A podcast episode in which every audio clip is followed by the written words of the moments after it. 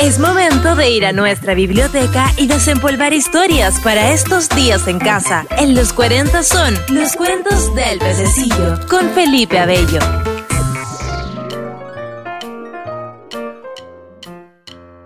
Hoy, La Cenicienta, de Daisy Fisher.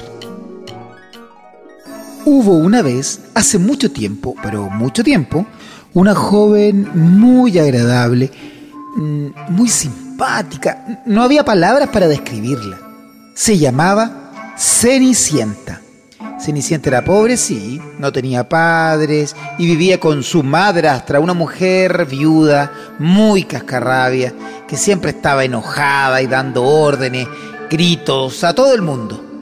Con la madrastra también vivían sus dos hijas, ambas mmm, bien desagradables, la verdad, insoportables.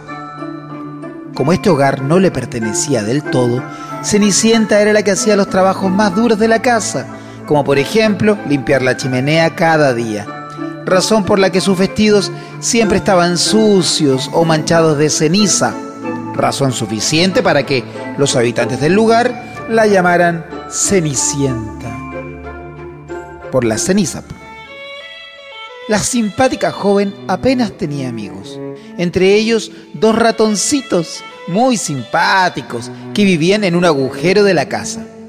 Un buen día sucedió algo inesperado. El rey de aquel lugar hizo saber a todos los habitantes de la región que invitaba a todas las chicas jóvenes a un gran baile que se celebraría en el Palacio Real.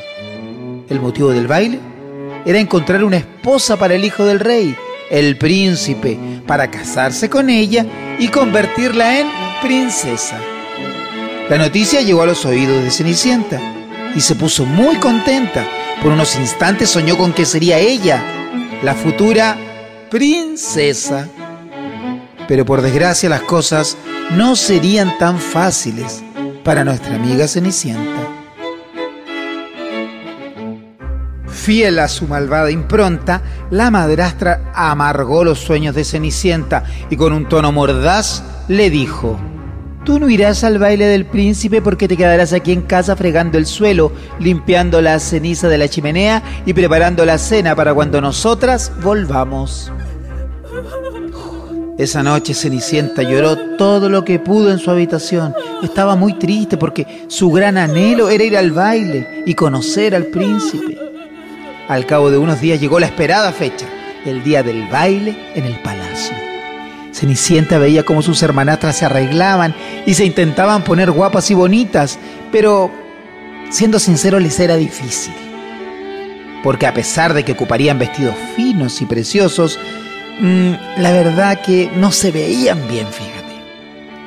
Al llegar la noche, su madrastra y hermanastras partieron al Palacio Real y Cenicienta, solita en casa, una vez más se puso a llorar, de tristeza, de, impotencia.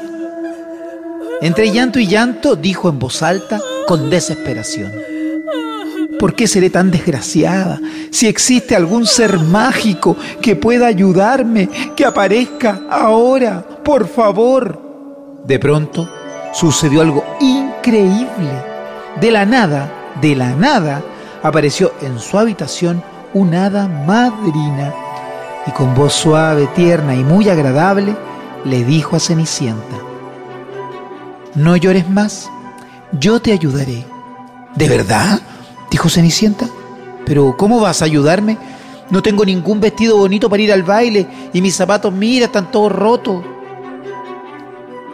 La hada madrina sacó su varita mágica y con ella tocó suavemente a Cenicienta.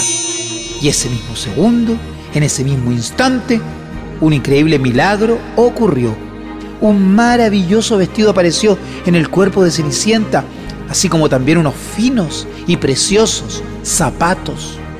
Ahora ya puedes ir al baile del palacio, le dijo el hada Cenicienta.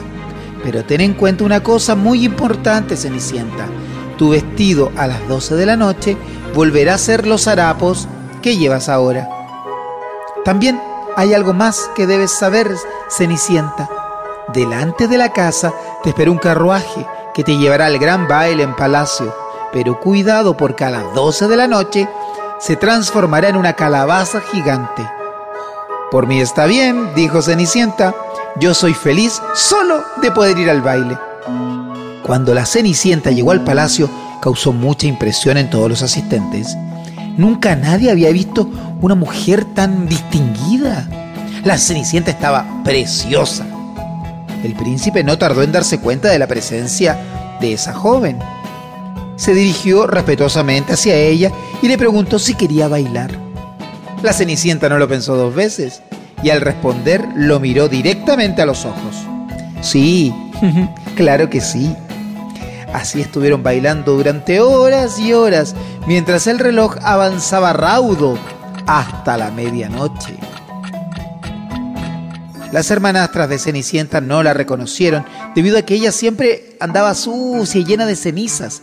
Incluso se preguntaban quién sería aquella chica tan distinguida. De repente la Cenicienta miró el reloj del palacio y se dio cuenta que ya eran casi las doce, la hora en que todo volvería a la normalidad.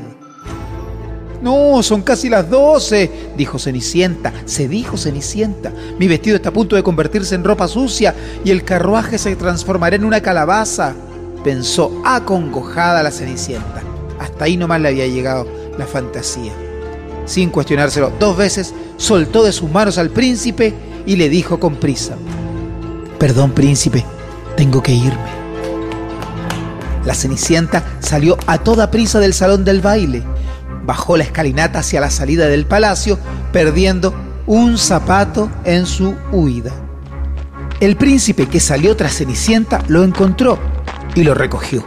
A partir de ese momento el príncipe ya sabía quién iba a ser la futura princesa. Sí, la joven que había perdido el zapato. Pero caramba, caramba, carambolas, exclamó el príncipe. No sé cómo se llama y mucho menos dónde vive. Para encontrar a la bella joven, el príncipe ideó un plan. Se casaría con aquella que pudiera calzarse el zapato que la joven había dejado en su huida. Envió a sus sirvientes a recorrer todo el reino.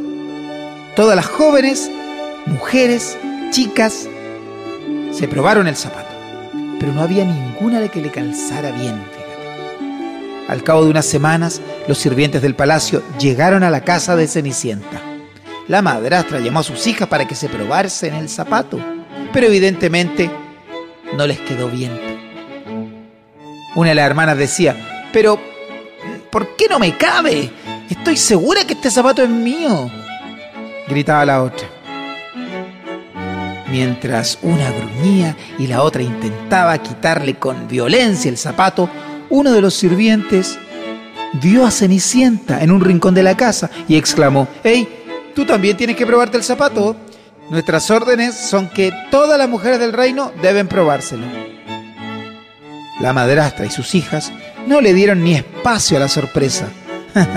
Riendo con desdén se burlaron de las palabras del sirviente del príncipe y dijeron, por favor, ¿cómo quiere usted que Cenicienta sea la chica que busca el príncipe? Ella es pobre, siempre está sucia y ni siquiera fue a la fiesta del palacio. No tenía con qué ir. Los sirvientes hicieron caso omiso a la reacción de la madrastra y sus hijas, y uno de ellos se acercó a la Cenicienta. El zapato le encajó a la perfección y todos los presentes se quedaron helados. Oh, dijeron los sirvientes, ella es, ella es la futura princesa. Inmediatamente la llevaron a palacio y a los pocos días se casó con el príncipe en una boda que duró varios días. Nunca más volvió con su madrastra y vivió feliz hasta el fin de sus días. Este fue otro de los cuentos del pececillo en los 40. Felipe Abello nos trajo otra historia para nuestros días en casa.